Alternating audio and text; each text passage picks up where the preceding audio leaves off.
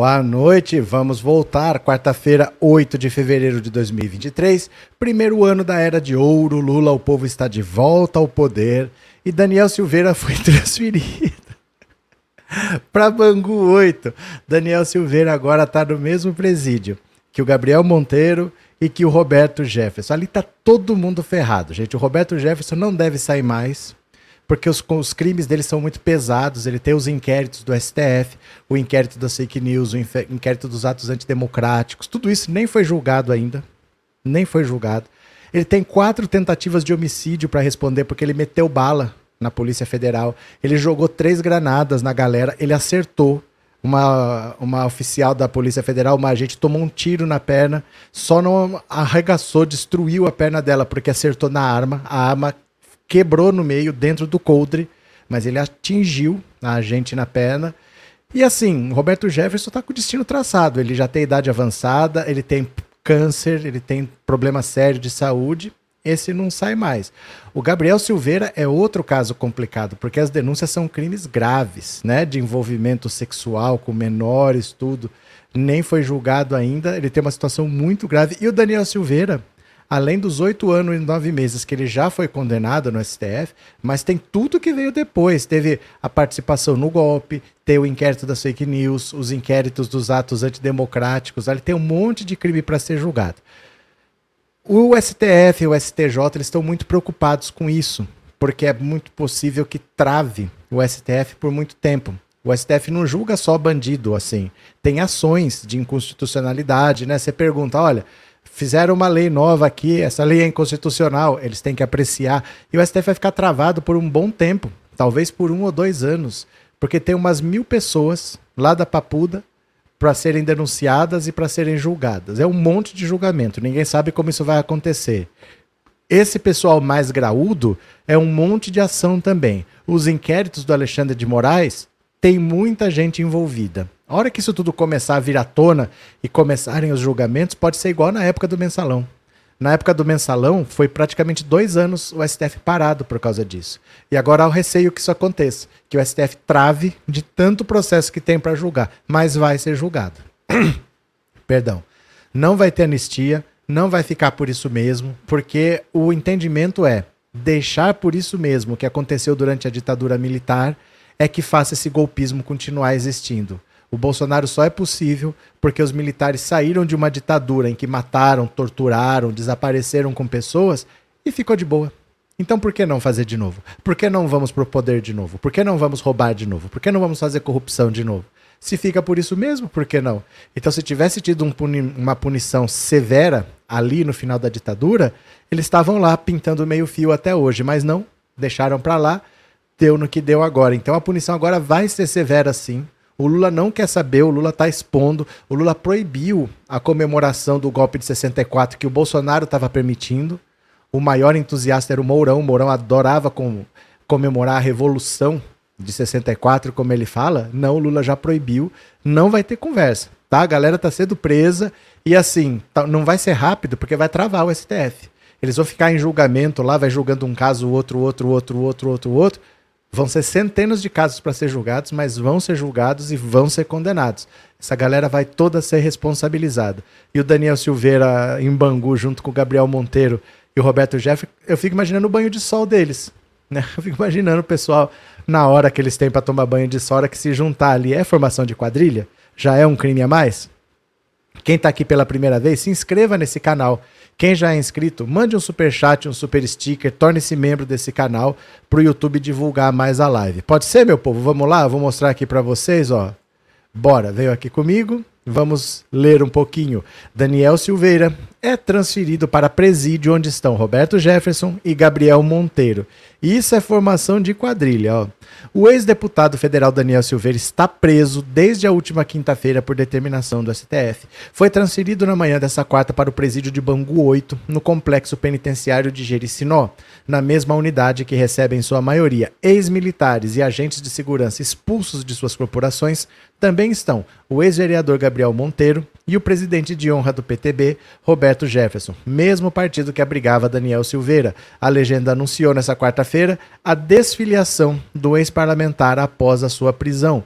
Desde que foi preso, Silveira aguardava a definição do seu destino da, de transferência no, no ao, ao presídio de Benfica, na zona norte do Rio. A defesa do ex-deputado, que era policial militar, deixou a corporação para concorrer ao Congresso, pleiteava sua transferência para o Batalhão Especial Prisional em Niterói, unidade destinada a policiais militares, onde ficou durante as duas vezes em que foi preso durante seu mandato. A alegação era de que, como o ex-parlamentar não tinha uma decisão transitada em julgado que o expulsasse da PM, ele continuaria contando com benefícios da corporação.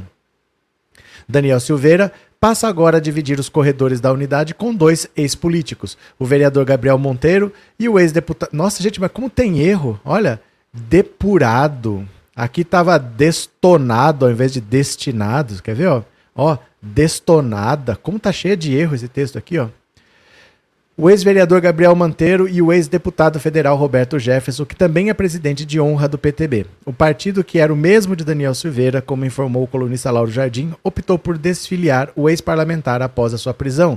O ex-parlamentar foi preso por determinação de Alexandre de Moraes sob o argumento de descumprimento de medidas cautelares. Em fevereiro de 2021, o deputado foi preso uma primeira vez, em flagrante por ordem do STF, depois de gravar um vídeo com ofensas a ministros da corte e em defesa de atos antes do AI-5. Ele foi solto em novembro, mas permaneceu a maior parte do tempo em prisão domiciliar. Em junho de 2021, Silveira foi novamente detido e tentou fugir quando percebeu que os policiais chegavam à sua casa em Petrópolis para prendê-lo. O motivo era o não pagamento da fiança de 100 mil reais, fixada pelo ministro após violações do monitoramento eletrônico usado pelo congressista que integra a base aliada de Bolsonaro. Olha, a galera agora está começando a encontrar o seu destino, não tem muito o que fazer, eu acho é pouco. Essa galera tem que ser presa e tem que responder sim, né? Neuza, obrigado por se tornar membro, obrigado pelo apoio, seja bem-vinda, viu? Obrigado, Neuza, obrigado de coração. Deixa eu ver quem mais está por aqui. Sônia, obrigado pelo super sticker e obrigado por ser membro. Valeu. Deixa eu ver quem mais mandou alguma coisa para a gente ler. Arlete, quero ver os três patetas serem machões lá em Bangu 8. Eles realmente fecharam com Bolsonaro. Bota para torar Xandão. Não é fechado com Bolsonaro, é fichado com Bolsonaro. Fichado, né? Eles estão todos fichados com Bolsonaro. Eu acho é pouco também. É, Maria Carolina, será que o Lula vai trazer o coleguinha pela orelha como nosso pai fazia com a gente? Provavelmente não. Não que o Lula vá trazer, mas que eles vão decidir o que fazer e quando fazer, provavelmente sim. É que às vezes não é assim. Né? Não é assim tão rápido, porque tem um trâmite, tem uma conveniência, vão esperar passar tal data, sempre tem alguma coisa assim. Mas vão decidir a sorte dele agora, depois de amanhã. Maria Zuleide, agora sim quero ver como é que você vai sair, não tem para ninguém para perdoar, mas não viu que Pedro vai querer que alguém pegou e ele de novo também, né? Pedro? Que Pedro, Maria Zuleide? Cadê? Maria José, Roberto Jefferson, Gabriel Monteiro e Daniel Silveira estão fechados com Bolsonaro em Bangu 8. Fichados, são fichados com Bolsonaro. Gislene, será que um dia o Brasil vai voltar ao normal? Como pode o Bozo conseguir alastrar pelo país a loucura e a ruindade dele? É porque ele não ele não alastrou. Essa ruindade sempre existiu. Ela sempre existiu e a gente sabia. Todo mundo tem um, um, avô racista, uma tia racista, que no final de ano fazia uma piada sem graça. Ah, mas é a educação dele. Ah, mas é que no tempo dele. A gente sempre soube, a gente sempre relevou. Bolsonaro não inventou essa maldade. As pessoas sempre foram assim. O Brasil é um dos países mais racistas do mundo. E a gente falava, ah, não, mas isso é porque no tempo dele era diferente. Ah, a educação dele, mas essas pessoas sempre existiram. Não é à toa que os veinhos estavam tudo acampado lá, nesses batalhões da polícia militar, e exatamente por serem de idade é que foram usados de escudo humano, né? Bora para mais uma? Vamos ler mais uma aqui, bora, bora, bora. Michele diz que doou moedinhas do espelho d'água do Alvorada. Ah, gente, então tá tudo bem. Ah, então tá tudo bem, ela doou. Vamos acreditar nela, uma pessoa de confiança dessa, né? Michele Bolsonaro diz ter doado a quantia de R$ 2.213,55 referentes às moedinhas recolhidas no espelho d'água do Palácio da Alvorada, a Vila do Pequenino Jesus, que fica no Distrito Federal e atende 80 pessoas especiais. A ex-primeira-dama postou em seus stories do Instagram um recibo sobre as doações e também um relato contando que as carpas morrem se ficam muito tempo fora do espelho que precisou passar por limpeza. Na prestação de contas, Michele também postou um vídeo de um homem que se denomina Jorginho, agradecendo as doações das moedinhas do Laguinho. Porém, Jorginho disse que as moedinhas somaram 2.281, ou seja, 63 reais a mais do que o que consta no recibo apresentado pela ex-primeira-dama. O tal do Jorginho falou: Meu nome é Jorginho, falo daqui da Vila do Pequenino Menino Jesus. Eu queria imensamente agradecer à senhora pelo carinho de ter doado as moedas que estavam lá no laguinho do Palácio da Alvorada. Deu 2.281. Muitas pessoas generosas colocaram suas moedinhas lá e chegaram até a gente e vai fazer muita diferença no nosso dia a dia, que já moramos em 84 pessoas especiais. Essa desculpa esfarrapada, ó, essa desculpa esfarrapada aqui, ó. Uh, as carpas morrem se ficam muito tempo fora do espelho que precisou passar por limpeza. Isso tem um jeito de fazer, né? Isso tem um jeito de fazer. Tudo é assim. Quando você fala em vida animal, a vida é sempre frágil.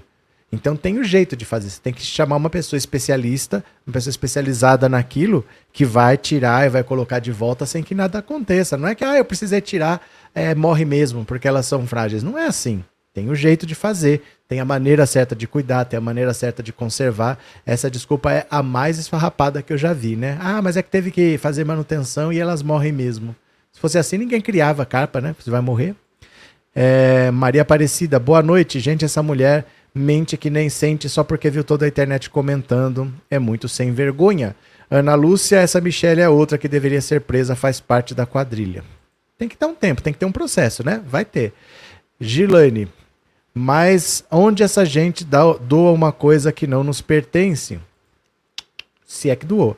Mad Astolfo, essa mulher é pior que lixo, como fizeram mal ao nosso país. Raquel, agora aparece até recibo das moedas. Neuza, hoje quase não consigo entrar no YouTube, só dava erro. O que aconteceu, Neuza? É, Angelina, doou as moedas e cometeu crime duplo matando as carpas. Cadê? Mara, depois de duas semanas, essa mulher vem com mentira. Pois é, né? Cadê? É, presentinho, obrigado, Lenise. Obrigado pelo superchat, obrigado por ser membro, viu? Arlete, quer dizer que rouba de um para dar para outro, cria vergonha, Michele. Conversa, gente. Conversa que doou. Conversa que doou. Por causa de dois mil reais, mandar esvaziar um lago para caçar as moedas porque vim dar dois conto. Esse trabalho todo por dois conto, ela não podia doar se ela quisesse. Conversa dela, né? É, e as moedas não eram dela para doar, Marilene. Não, é também. O problema não é esse. O problema não são dois mil reais, né? O problema é o que significa a, a, esse tipo de atitude dane-se o que eu estou fazendo, eu quero fazer, eu faço. Ah, se morrer peixe, se eu tiver que tirar, se eu seco o lago, faz de novo. O problema não é o dinheiro em si, é como eles tratam tudo que é público, né? Cadê que mais? É, Jesus, se ele tivesse vendido uma carpa, apenas daria para pagar 10 vezes mais. Mas não é isso, não é se tivesse vendido uma carpa, porque é presente, você não vende presente. Não tem valor. Não tem valor. Você pode falar o quanto que você quiser, que custa 5 mil, 10 mil, 20 mil, mas é um presente, não tem valor. Não tem como você medir. Porque, por exemplo, é, vamos dizer, eu pego qualquer coisa aqui. Cadê? É, essa pilha. Essa pilha aqui. Quanto custa uma pilha? Um reais, um real, dois reais. Mas se eu falar para você, ó, essa pilha aqui, ó, eu tava no meio do deserto e tava sem, precisando de uma pilha. Apareceu o Michael Jackson me doou essa pilha. Aí por causa dessa pilha eu saí, eu dei uma entrevista e ele me mandou um abraço. N não tem valor isso aqui, só tem essa. Entendeu? Só tem essa, não é uma pilha. Então não é uma carpa. Aquilo foi um presente do imperador do Japão. Aquilo não tem valor. É um presente, é uma coisa única. Né? Não tem uma coisa para você comparar, para você falar que está mais barato ou que está mais caro. É um presente. É uma coisa única. Aquilo não tem como vender, não tem valor. Uma carpa pode ter um valor, um presente não tem valor, porque é uma peça única, né? Tá bom? Bora para mais uma? Bora para mais uma? Continuemos, continuemos. Lula diz que o governo tem o direito de estabelecer política econômica. O Lula está batendo em cima do, do Campos Neto, presidente do Banco Central. Olha só. Em reunião com presidentes de partidos e líderes da base aliada no Congresso, no Palácio do Planalto, o presidente Lula afirmou que o governo tem o direito de estabelecer a sua política econômica.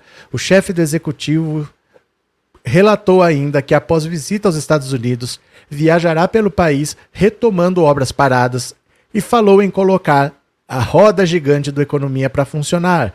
Depois da minha viagem aos Estados Unidos amanhã, a partir da semana que vem, pretendo fazer uma reunião com os ministérios, sobretudo com os ministérios ligados à infraestrutura, porque já temos muitas coisas para anunciar. Recomeço de obras que estão paralisadas há 15, 20 anos e que essas obras podem ser recomeçadas agora, porque já tem projetos aprovados, já estão semi-acabadas, algumas faltam 15, 20%. Lula disse ainda que não saber de quem é a obra e em que período de governo ela foi feita. O dado concreto é que a gente vai tentar acabar tudo aquilo que estava começado e que ficou parado. A gente não quer saber de quem é a obra, em que período de governo ela foi feita. A gente quer saber se a obra é de interesse da cidade ou do estado. E em cada viagem que eu for para o estado, pretendo comunicar ao deputado dos estados, aos senadores, que se quiser acompanhar, terá lugar. O presidente também relatou as viagens que pretende fazer nacionalmente. No dia 14, a expectativa é de que Lula viaje para Santo Amaro, na Bahia, para o relançamento do Minha Casa Minha Vida. No dia 15, segue para Sergipe para a retomada de obras de estradas. Após o carnaval, o petista visitará outros estados anunciando investimentos como a volta do programa Água para Todos, que reúne medidas preventivas e corretivas contra a seca sobretudo nas zonas rurais, devendo iniciar na Paraíba. Dia 14 me parece que tem uma na Bahia, inauguração do Minha Casa Minha Vida. Da Bahia eu vou para Sergipe e a partir daí vamos viajar toda semana para muitos estados na perspectiva de que a gente coloque a roda gigante da economia para funcionar. Lula completou que no caso consiga concluir ao menos parte das obras, a economia brasileira não seja o desastre previsto pelo FMI na última avaliação. Se a gente conseguir fazer com que todas as obras que estão paradas comecem a funcionar e a gente termine alguma delas, a gente pode contribuir para que a economia brasileira não seja o desastre previsto pelo FMI na última avaliação deles. Referindo-se aos parlamentares presentes na reunião, disse que todos têm chance de mostrar ao Brasil que é possível uma convivência democrática na diversidade e que todo governo tem o direito de estabelecer a sua política econômica. Lula não citou diretamente as críticas que vem fazendo ao Banco Central, mas disse que seu programa de governo foi eleito pela população brasileira. Nós temos que mostrar ao Brasil que nós fomos eleitos porque no dia da eleição o humor da sociedade brasileira e a quantidade de informações que o povo brasileiro tinha permitiu que a gente chegasse aqui. Quem sabe outra eleição não permita, permita outra conjuntura. Mas o dado concreto é que ninguém tem que ter vergonha de, de, ser deputado ou senador, ou que foi eleito por isso ou por aquilo. Foram eleitos pelo povo brasileiro e, portanto, todos vocês e todo governo têm o direito de estabelecer a sua política econômica, têm o direito de estabelecer a sua política social, e nós temos que tentar fazer, dentro da nossa possibilidade, aquilo que foi o propósito pelo qual ganhamos as eleições houve uma, um programa, houve um discurso e houve uma votação, e o resultado somos nós. Concluiu emendando que o encontro marca uma nova relação entre o poder executivo e o poder legislativo. Então, basicamente, o que Lula está falando é o seguinte: já se sabia, já se sabia que o Bolsonaro poderia perder as eleições, porque o Trump estava fazendo um governo bem avaliado nos Estados Unidos. Do ponto de vista econômico, o governo do Trump foi bom. Os Estados Unidos estavam vivendo uma situação de pleno emprego. Mas aí veio a pandemia. E na pandemia, o Trump adotou o mesmo discurso do Bolsonaro: anti-vacina, anti-lockdown, essas maluquices, né? Então, o Trump perdeu a eleição por causa disso e o Bolsonaro indo pelo mesmo caminho provavelmente ia perder. Então, eles já se preveniram. Se o Bolsonaro não se reeleger, nós queremos que a economia permaneça do jeito que está. Pode sair o Paulo Guedes, mas o Banco Central não muda. Então, antes, o presidente do Banco Central era igual o ministro. O presidente da República toma posse, ele indica ministro da Saúde, ministro da Educação, indica o presidente do Banco Central. Do mesmo jeito que ele pode exonerar o ministro, ele pode exonerar o presidente do Banco Central. Eles mudaram isso. O presidente do Banco Central agora tem mandato de quatro anos. Então o presidente indica, mas ele fica lá por quatro anos e não pode ser demitido. E eles desencaixaram assim, ó. Não é que você entra e indica, você indica no meio do mandato. Então o Bolsonaro, dois anos atrás, indicou o Campos Neto. Ele foi presidente por dois anos e mais dois anos do governo Lula. Então o Lula entra, ele não tem o Banco Central na mão. A política monetária é a mesma do governo Bolsonaro. Aí o Lula vai poder indicar só daqui dois anos. E aí ele vai ser presidente do Banco Central nos dois últimos anos do Lula e nos dois anos do próximo presidente nos dois primeiros anos. Isso impede o Lula de fazer o que ele quer. Porque com a taxa de juros alta, por que, que alguém vai investir? Por que, que eu vou montar um supermercado? Se eu deixando dinheiro no banco eu ganho mais.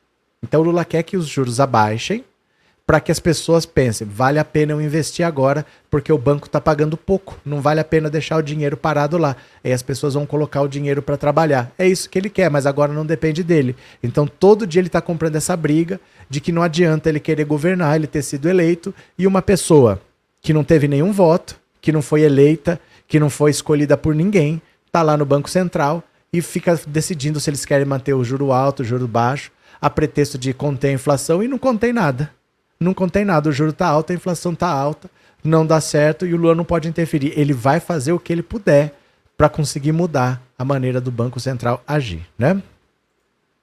Jussara, saiu a notícia de que duas emas morreram por maus tratos. Ave Maria. Obrigado, Jussara. Obrigado pelo superchat. Assim, as piores coisas ainda não apareceram, porque ainda não veio nada do Ministério da Educação, do Ministério da Saúde. Vão começar a aparecer bombas pesadas, vocês esperem, viu? É, Adriana, obrigado pelo super sticker e obrigado por ser membro, viu? Obrigado, Adriana. Valeu de coração. É, professor, boa noite. O pessoal jogando moedas no laguinho durante anos e só tinha dois mil e poucos reais. Mas pessoal quem? Pessoal quem? É dentro do Palácio da Alvorada, não é numa praça pública. Quantas pessoas você acha que tem acesso ao Palácio da Alvorada?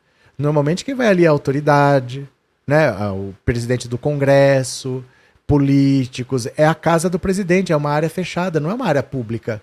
Então, um ou outro que deve ter feito, porque a maioria é autoridade, não vai ficar jogando moedinha no laguinho. Essas moedas deviam estar lá há muito tempo, mas não é um lugar que está aberto para visitação pública, né? Não está numa praça, não está num lugar público. É dentro da residência oficial do presidente da República. Ninguém tem acesso ali. Então é muito até se você for parar para pensar, porque eu duvido que alguém faça.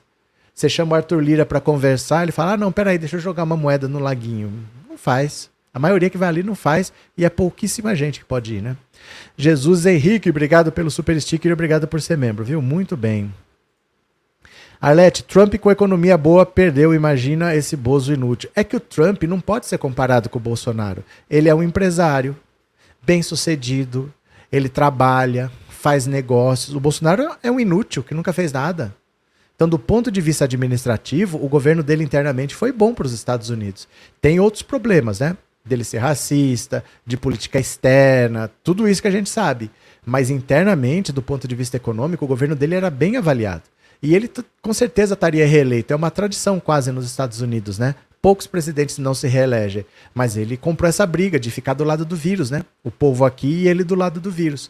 Na última hora ele tentou comprar vacina de última hora, mas o povo já não aceitou mais. Ele perdeu por causa da pandemia, na verdade. E o Bolsonaro foi pelo mesmo caminho, né? Cadê vocês aqui?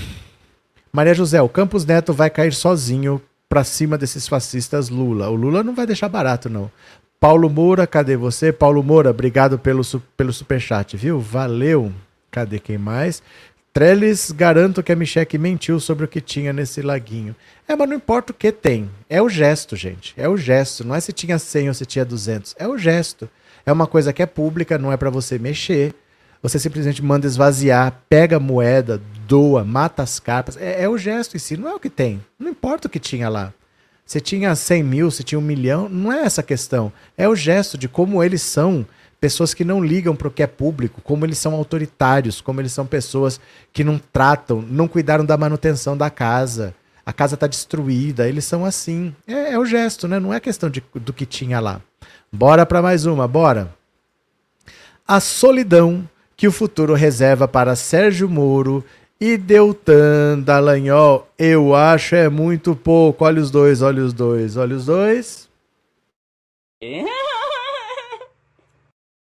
Não é que eles se recusem a se enturmar. O ex-juiz Sérgio Moro no Senado e seu braço direito Dallagnol na Câmara dos Deputados. É que no Congresso eles são mal vistos. Rara é a voz, sempre em tom baixo, que não é, para não provocar conflitos, que não os acusa de ter tentado demonizar a política quando davam as cartas no auge da Lava Jato. Sem que se negasse a depor, Lula foi conduzido coercitivamente a depor por ordem de Moro.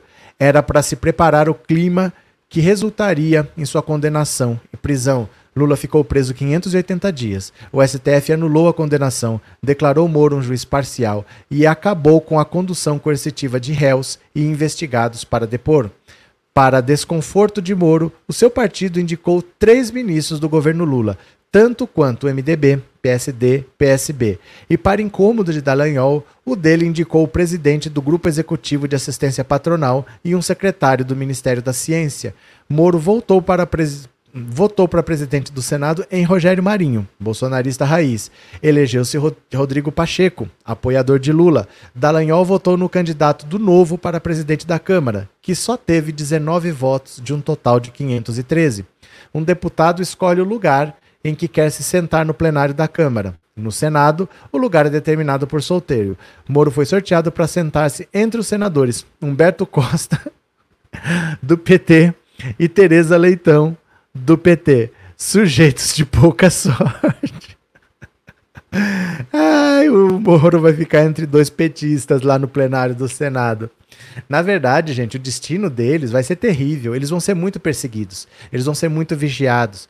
O Sérgio Moro, quando ele comprar um clipe de papel, quando ele comprar um grampo, quando ele comprar uma folha de papel, vai estar tá todo mundo no portal da transparência a ver quanto custou, se o preço é aquele, de que empresa ele comprou, essa empresa já foi investigada pela Lava Jato, essa empresa ele já fez outras compras, tudo vai ser investigado.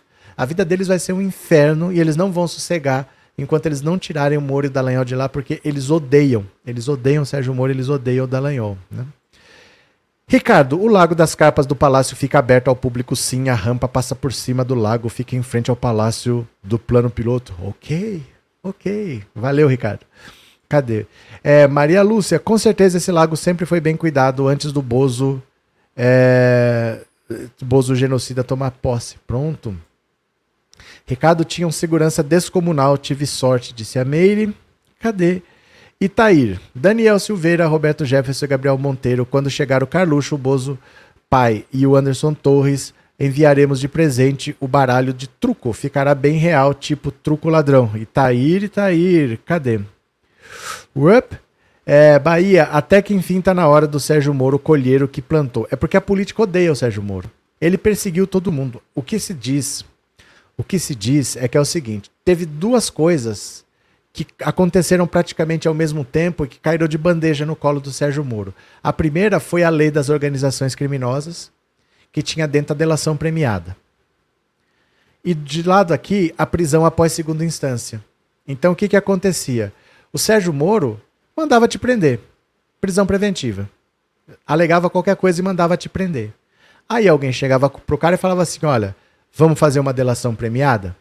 Porque assim, a sua pena é 30, qualquer coisa, 30 moedas. A sua pena é 30 moedas. Se você aceitar fazer a delação, você não vai pagar 30, eu vou cobrar só 10. Só que você vai ter que contratar esse advogado aqui específico, esse advogado específico por 10. Dá 20. E 10 ainda vai sobrar para você. Você não vai pagar 30, você vai gastar 20. A sua pena eu vou reduzir de 12 anos para 3 anos. Aí você vai para casa, fica em regime semiaberto e não acontece nada. Aí as pessoas delatavam. Se não delatasse, ele condenava. Poucos meses depois era a segunda instância e você não saía mais. Então o cara se via forçado a fazer uma delação, ele entregava 10 nomes.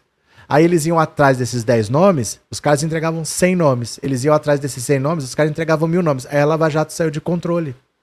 Parece que isso é uma coisa boa. O problema é, o Sérgio Moro fazia acordo. Então esse pessoal ficava com uma pena pequena, que não era em regime fechado, ele ia para casa e gastava o dinheiro que ele roubou, porque ele baixava a multa também.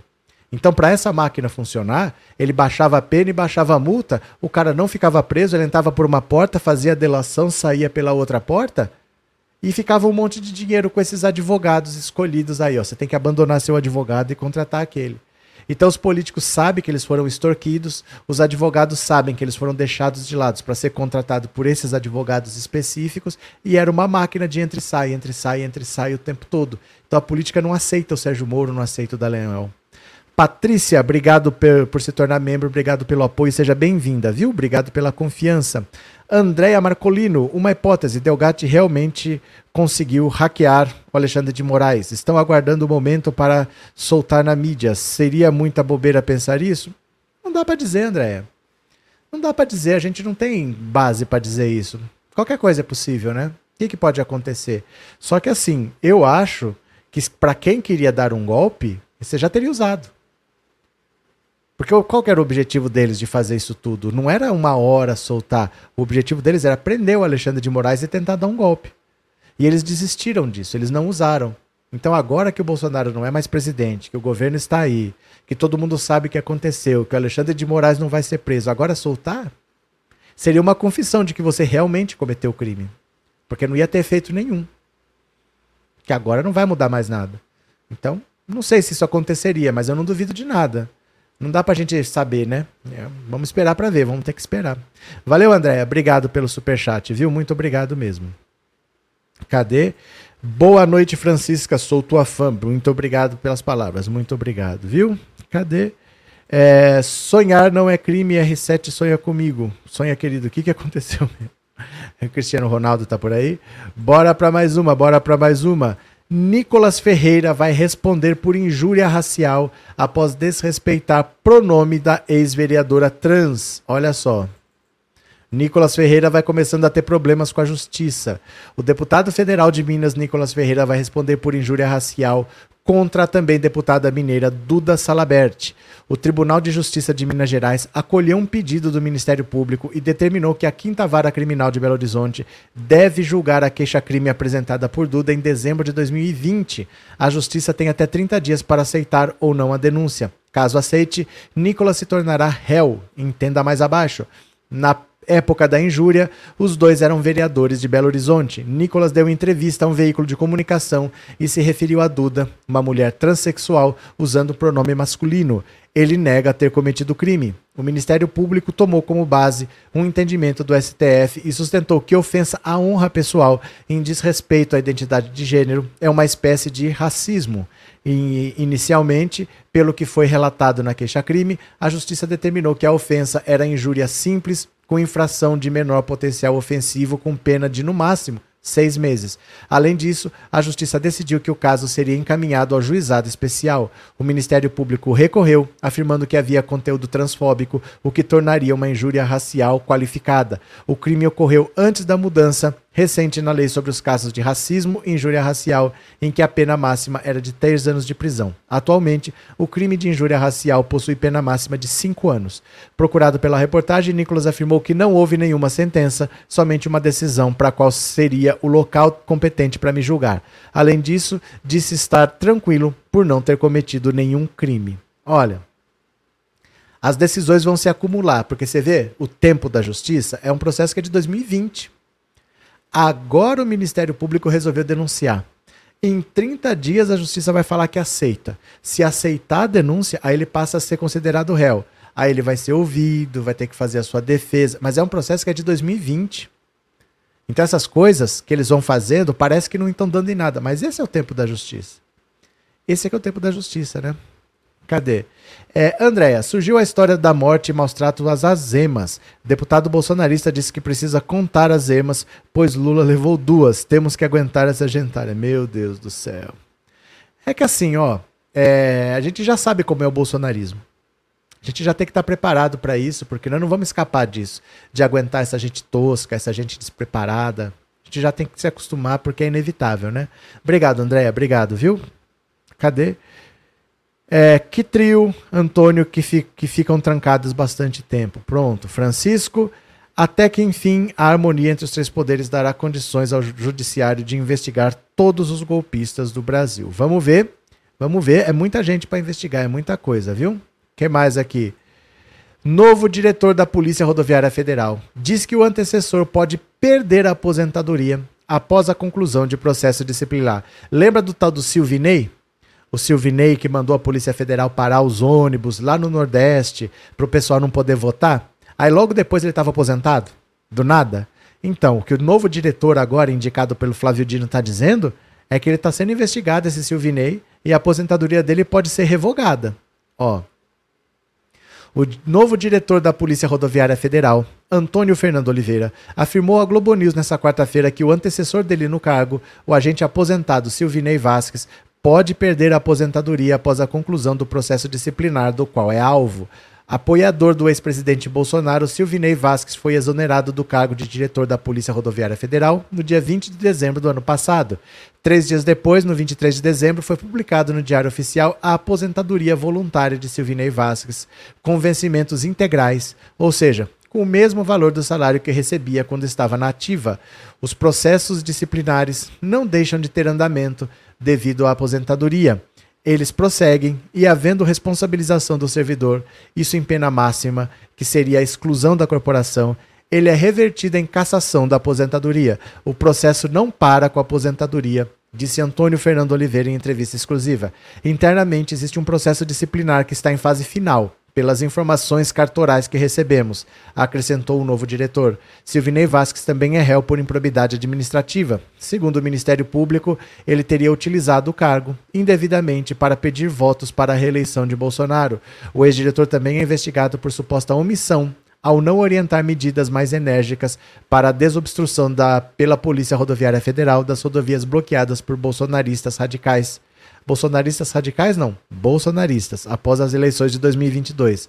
A realização de blitzes de, da corporação durante o segundo turno das eleições, com ênfase desproporcional na região Nordeste, também é investigada, pois esse cara se aposentou com salário integral, achou que estava de boa, mas ele tem um processo administrativo lá ainda, um processo disciplinar, e ele sendo condenado, ele é expulso da corporação e ele perde a aposentadoria. Eu acho é pouco. Eu acho é pouco. Cristiane Manaus, obrigado pelo superchat, obrigado pelo apoio, viu? Muito obrigado, valeu de coração, obrigado mesmo, valeu, bem-vinda aí. É, Elo BH, essa notícia é excelente, põe a cobrinha aí rindo, acabei de pôr, valeu Elo. É, Sandrama, ele só pode doar, o, ela só pode doar o que é dela ou com a permissão do dono. Gente, deixa isso pra lá. Deixa isso pra lá. Mauriceia, por que até hoje esses generais pulhas ainda não foram presos? Interrogação. Mourão e companhia, com a perda de estrelas e do cargo. Porque eles têm que ser processados. E se eles forem processados, como eles são militares, eles têm que ser processados pela justiça militar. Que passa pano um pro outro. A justiça militar só existe para isso. O Pazuello, claramente ele cometeu um ato ilegal. Militar não pode participar de uma manifestação política sem uma ordem por escrito do superior. E ele participou. Ele foi num comício do Bolsonaro. Ele foi julgado pela justiça militar que mandou arquivar. O problema é esse: os militares têm uma justiça própria. Então, enquanto eles forem militares, não espere muita coisa, não, viu? Cadê quem mais? É, Mauricéia, cadê a investigação sobre as armas roubadas há um mês atrás? Você pergunta para mim? Você pergunta para mim, não tem ideia. Isso tudo, gente, é um inquérito que tem mais de duas mil pessoas denunciadas. Você está falando da invisão do Planalto, né? Vocês querem resultados em um mês. Esses processos duram anos. Essas pessoas vão ser julgadas. Isso daí demora. Não, não fiquem cobrando resultados assim, dia sim, dia não, porque essas coisas demoram. De novo, a Duda Salabert e o Nicolas Ferreira é um processo de 2020. Agora que ele foi denunciado em 2023, a justiça ainda vai dizer se aceita a denúncia. E aí ele vai ser considerado réu, e aí ele vai apresentar a defesa, aí vai ter um julgamento. Mas o processo é de 2020. Então você quer saber o que aconteceu um mês atrás? Isso está sendo investigado, isso vai ser apresentado, isso daí demora, viu, gente? Demora. Não criem expectativas assim, não. Rosângela, será que realmente esses militares de alta patente serão punidos de alguma forma? Eu recentemente não acredito. Não adianta se preocupar, gente. Tem que esperar. Tem que esperar. Isso só gera ansiedade. A gente não sabe, a gente vai ter que esperar. A gente tem que ter consciência do seguinte: o, o Lula vai fazer de tudo, o Flávio Dino vai fazer de tudo, o Alexandre de Moraes vai fazer de tudo, e esse processo vai levar um tempo. Não adianta sofrer por antecipação, nós vamos ter que esperar para ver o que acontece. Vamos esperar. Fiquem de boa. Fiquem de boa, porque nós estamos no governo Lula. O Alexandre de Moraes é muito severo. O Flávio Dino vocês acham que ele é um gordinho simpático, né? Ele é pior que o Alexandre de Moraes. Ele tá indo atrás de todo mundo, tá investigando todo mundo, tá denunciando todo mundo. O, o Flávio Dino é pior do que o Alexandre de Moraes. E o Lula não quer conversa. Então aguenta as pontas. Aguenta, dá uma ansiedade de querer que as coisas aconteçam. Gente, é coisa de um mês. O Lula assumiu tem um mês. Vocês acham que vai consertar o quatro anos de governo Bolsonaro em um mês?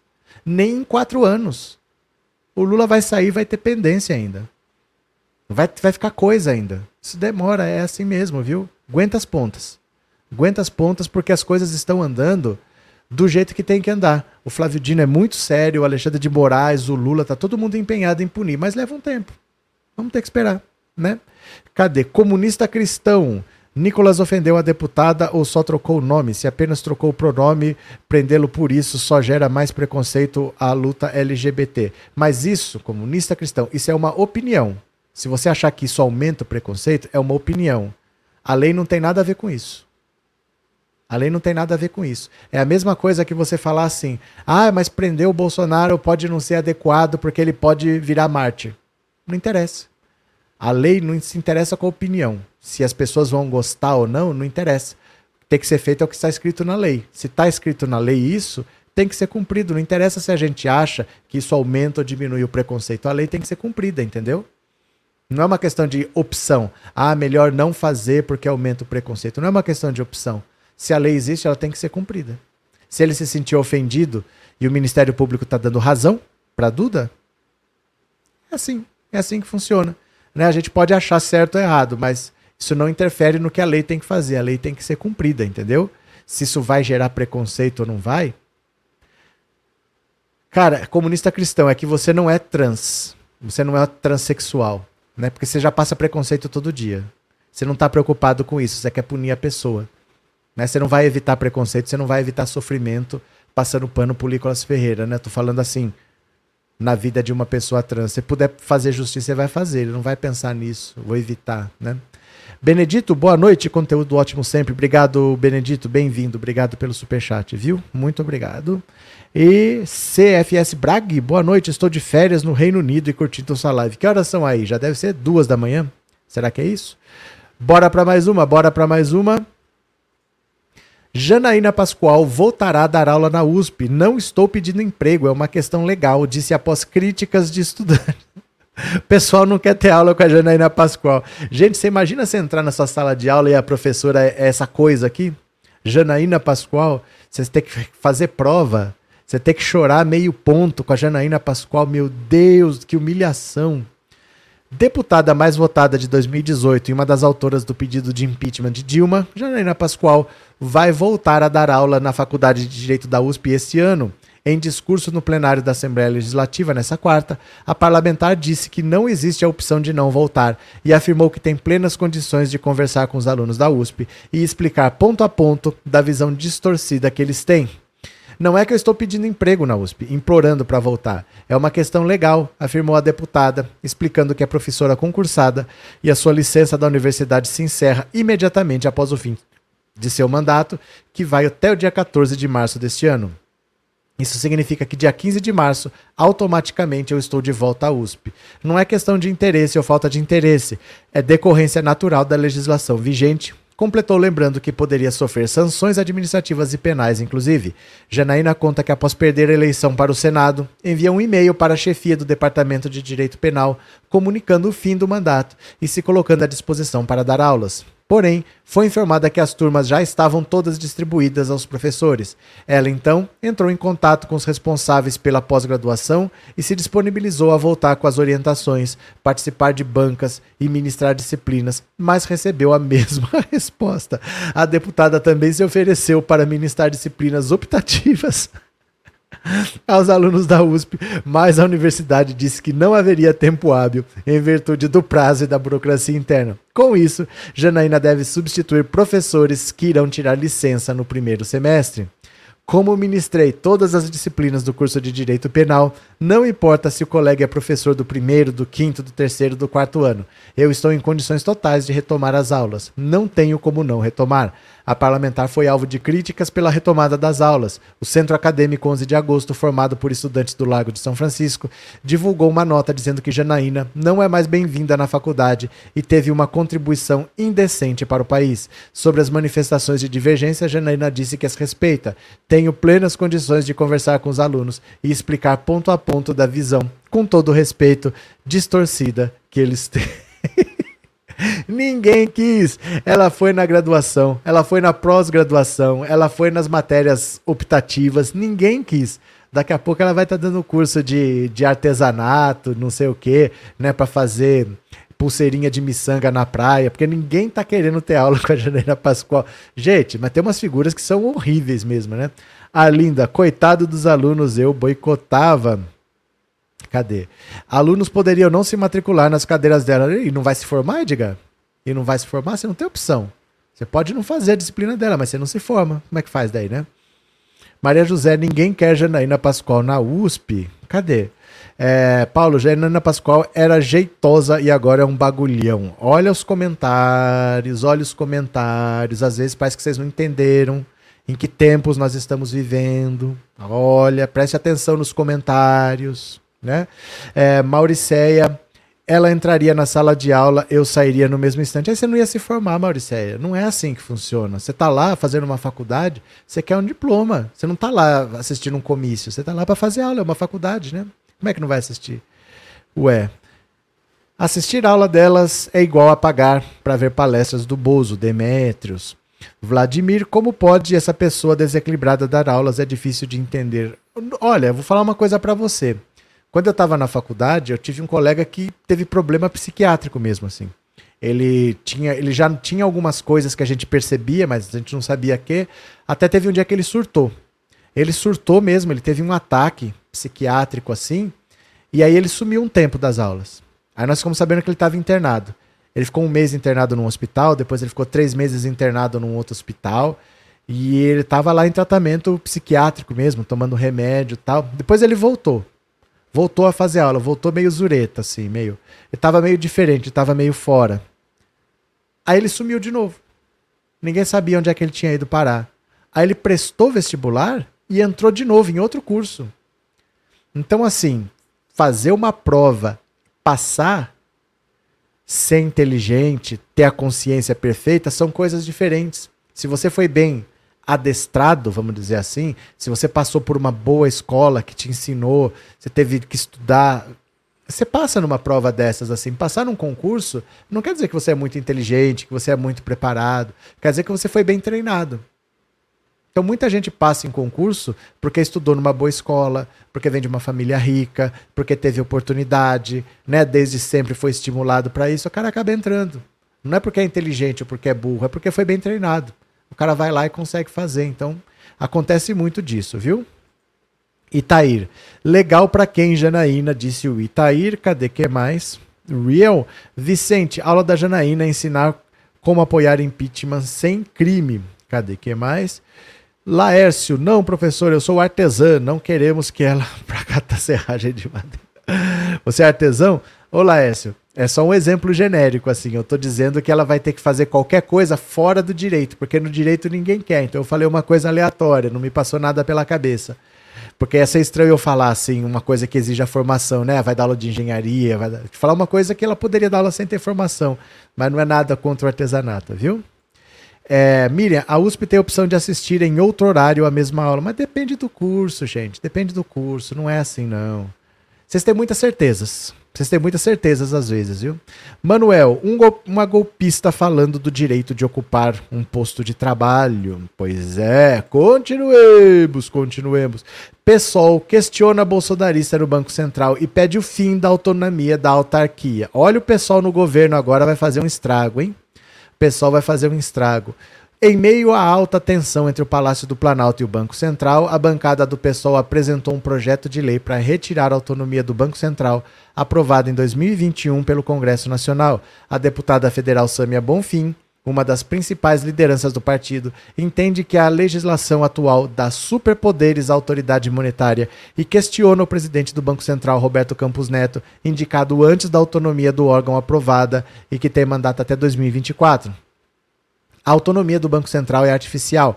Na verdade, não tem autonomia. Tem superpoderes do mercado financeiro. Há registros fotográficos de Campos Neto, inclusive participando de grupos bolsonaristas em redes sociais. Declarações de que ele participou de jantares de campanha de Jair Bolsonaro. Então é um Banco Central que é refém do mercado financeiro e de um bolsonarista. A proposta do pessoal propõe que o Banco Central seja subordinado ao presidente da República e estabelece a criação de um observatório de política monetária. Atualmente, a autarquia não tem vínculo com qualquer estrutura do executivo. Antes da lei sancionada por Bolsonaro, o presidente da República tinha autoridade para nomear e demitir o presidente e diretores do Banco Central. Agora é uma oportunidade para rever a forma, mesmo como foi aprovada em 2021. A defesa do PSOL pela vinculação ao presidente é evitar a briga política como vista atualmente. Em entrevista, o presidente Lula questionou as metas de inflação, as taxas de juros e a atuação de Roberto Campos Neto à frente do BC. As críticas públicas causaram mal-estar no mercado financeiro e pressionaram o dólar, juros futuro e, consequentemente, a inflação no país. O projeto do PSOL além de rever a autonomia do Banco Central, também prevê o estabelecimento de outras metas, como a manutenção do pleno emprego. Hoje, a principal responsabilidade da autoridade monetária corresponde ao cumprimento de uma meta para a taxa de inflação. É uma diretriz, um compromisso, para essa suposta autonomia seguir. Senão, a atuação do Banco Central fica completamente à mercê dos interesses do mercado financeiro e da lógica especulativa. Olha, assim, o que, que o Banco Central costuma fazer? Como ele controla a taxa de juros, se a inflação sobe, ele faz assim: ele aumenta os juros, porque aumentando os juros, o seu cheque especial fica mais caro, o seu cartão de crédito fica mais caro, porque os juros todos ficam maiores. Então as pessoas param de gastar. Porque eu penso assim, ó, vou pagar, eu não tenho dinheiro. Vai pro cheque especial, mas não tem problema, eu pago o juro, é baixinho. Se o juro aumenta, eu já vou pensar duas vezes. Aí eu deixo de comprar para não gastar esse dinheiro que eu não tenho a, vendendo menos produto, a tendência é que o preço caia. É assim que eles pensam. O problema é, quando eu deixo de comprar, o preço pode até cair, mas o comércio deixou de vender, a indústria deixou de fabricar. E se muita gente fizer isso, pode dar desemprego, pode aumentar uma recessão. Então, o que, que o governo pensa? Não dá para deixar na mão de uma pessoa que não foi eleita por ninguém, que não recebeu voto, que não tem o compromisso de campanha, que a candidatura vitoriosa teve, controlar essa política. Porque se o Lula falar o meu governo vai ser ter o objetivo de trazer emprego para as pessoas, esse projeto foi eleito. Esse projeto foi votado. Esse projeto foi aprovado, ele foi eleito. Como é que ele não pode pôr em prática porque um cara que não foi votado por ninguém, que não teve um voto, vai falar: não, mas eu vou manter a taxa de juros altos e dane-se, e você não pode fazer nada. Então eles querem, de novo, que isso tenha algum tipo de subordinação ao presidente da República, porque parece bom agora. Para quem é bolsonarista, parece bom agora o Lula ter que conviver com um bolsonarista, mas daqui dois anos, na pior das hipóteses, o Lula, o Lula indica o presidente do Banco Central dele. E se no final do mandato o Lula não se reeleger ou não fizer o sucessor? Aí pode voltar um cara de direita que vai ter que conviver com o presidente do Banco Central indicado pelo Lula. Então isso nunca vai dar certo. Não dá certo você falar que um indica o cara que vai trabalhar com o outro. Ah, o sistema presidencialista ele já dá muito poder ao presidente da República. E isso dá choque quando você tem uma transição, porque você pode ter um governo muito para lá e depois vem um governo muito para cá e o país fica assim de crise em crise. Isso se agrava agora, porque dentro de um governo você pode ter a influência do governo anterior. Esse governo foi derrotado nas urnas, mas ele está influenciando o próximo governo ainda por dois anos só aumenta a loucura, né? Só piora a situação. Cadê vocês aqui? Campos Neto vai votar fantasiado de camisa amarela. Neuza, cadê? É, Cícero, pois é, mas essa figura até agora não fez nada direito. Essa figura quem, Cícero? Essa figura quem você está falando? É, Mauriceia, moral da história, tudo voltado para os banqueiros. Esse homem é um empresário. É porque, assim, a ideia deles era: o Trump estava fazendo um governo bem avaliado, mas apostou errado na pandemia e perdeu. O Bolsonaro ele tinha um governo mal avaliado já. Já era uma situação pior. E cometeu o mesmo erro de apostar na pandemia, de ficar do lado do vírus e não de ficar do lado do povo. Tinha muita chance do Bolsonaro não se reeleger. Então, para eles não perderem o controle, porque poderia vir o governo do PT, eles falaram: vamos fazer o mandato durar quatro anos, durar dois anos do próximo governo, porque assim, mesmo que o Bolsonaro perca, eles sabiam que tinha uma chance do Bolsonaro perder, mas a, o comando da economia continuaria na mão deles por pelo menos dois anos, assim, eles conseguiriam empurrar mais para frente. Mas não dá certo isso, não dá certo não, né? Mauricéia, não dará certo mesmo porque todos nós da educação do estado do Rio de Janeiro estamos com a corda no pescoço por empréstimos consignados. Então, E eu vou dizer para vocês, não, não tá dando resultado. Não está dando resultado. Então vai manter essa política até quando? Até quando ele quiser? Se ele quiser quebrar o país, ninguém pode fazer nada porque ele decidiu, vai ficar nisso? Porque não está dando certo. 2021 e 2022 ele já não conseguiu atingir a meta de inflação e 2023 nada indica que vai conseguir. Por causa do seguinte, deixa eu explicar uma coisa rapidamente para vocês, presta atenção. Quando você pensa, ó, eu vou mostrar aqui um gráfico para vocês, ó. Eu vou mostrar um gráfico para vocês, vai ficar claro. Quer ver? Deixa eu achar aqui onde é que tá. Hum, quer ver? Rapidinho. Ó. Deixa eu só achar aqui onde é que tá. Mas já tá separado aqui.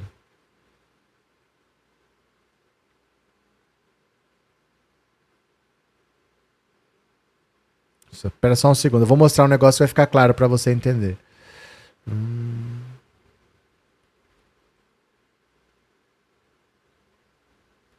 Aqui. Pronto. Achei. Vou mostrar aqui um negocinho para vocês verem. Eu só achar aqui onde é que tá. Deixa eu colocar no gráfico certo aqui.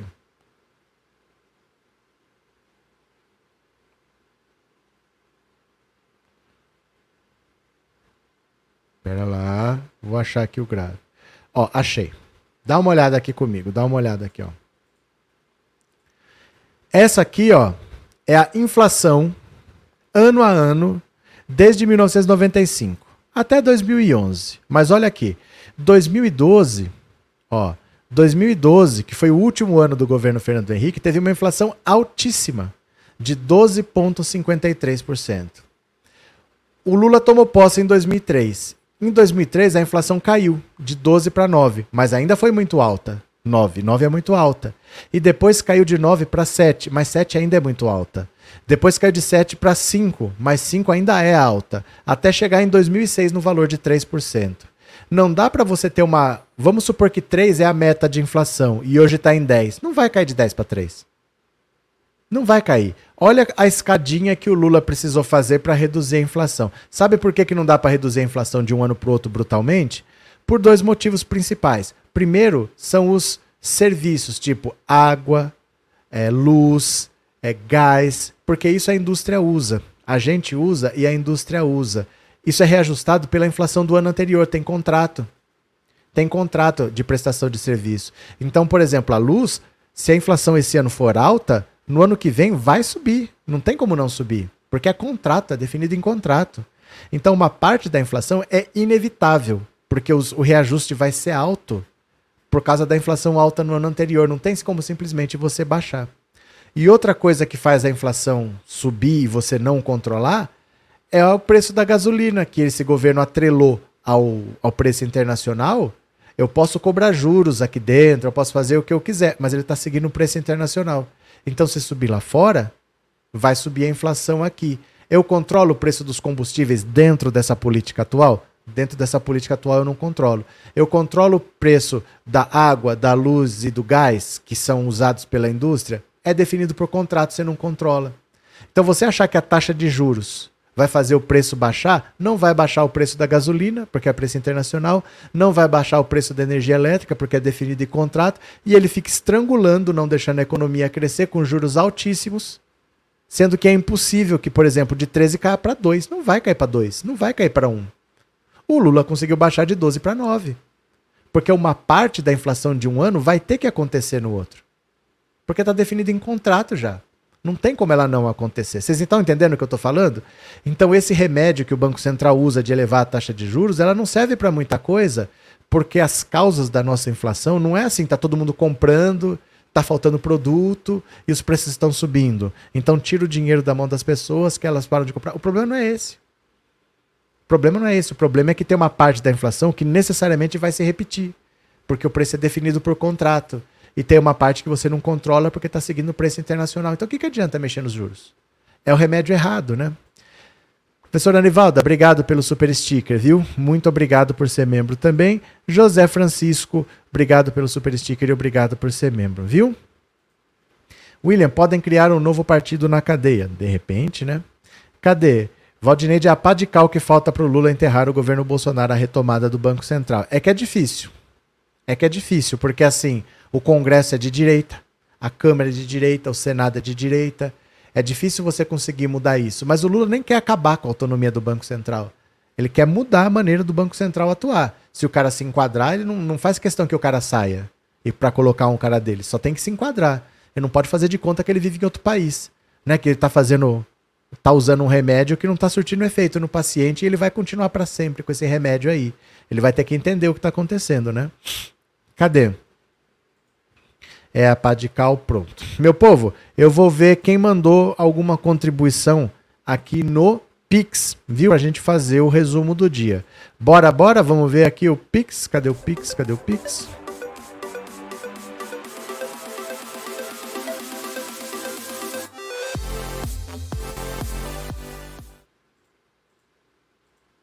Pronto, eu vou abrir aqui. Quem colaborou, eu vou ler agora. Espero ter recebido trilhões de dólares, porque eu vivo da mamata da Lei Rouanet. Deixa eu ver aqui. Aqui, ó, vamos ver. Opa, são trilhões de reais. Deixa eu agradecer. Isilda Lima Viana, muito obrigado, Isilda, valeu. Quem mais? É, Leandro Moreira, muito obrigado, Leandro, valeu também. Nilda Oliveira Bittencourt, muito obrigado. José Paulo Mendes, muito obrigado, José Paulo. Maria das Dores Aparecida, muito obrigado também. Foram esses que colaboraram. Muito obrigado. Recebi 4 trilhões de reais hoje. obrigado de coração. Meu povo, vamos fazer o resumo do dia? Bora pra lá? Live rapidinha de 10 minutos. Fica paradinho aí a live vai aparecer na sua tela, você me segue, valeu? Bora lá, bora lá, rapidinho. Beijo, beijo, beijo. Vem, vem. Bora, bora, bora, bora, bora.